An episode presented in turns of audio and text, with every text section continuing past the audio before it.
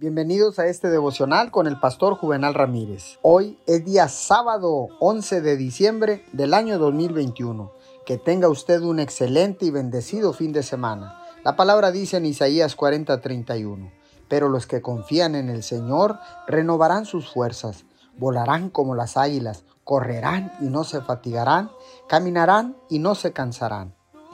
La palabra nos enseña a esperar al Señor cuando sabemos que nuestra fuerza necesita ser renovada.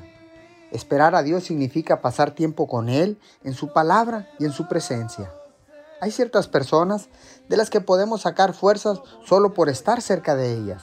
Su misma presencia, la forma en que hablan y abordan la vida, parecen hacernos sentir mejor cuando estamos desanimados. Del mismo modo, hay otros que parecen hacernos sentir peor. Tienen una manera de poner un borde negativo en todas las cosas.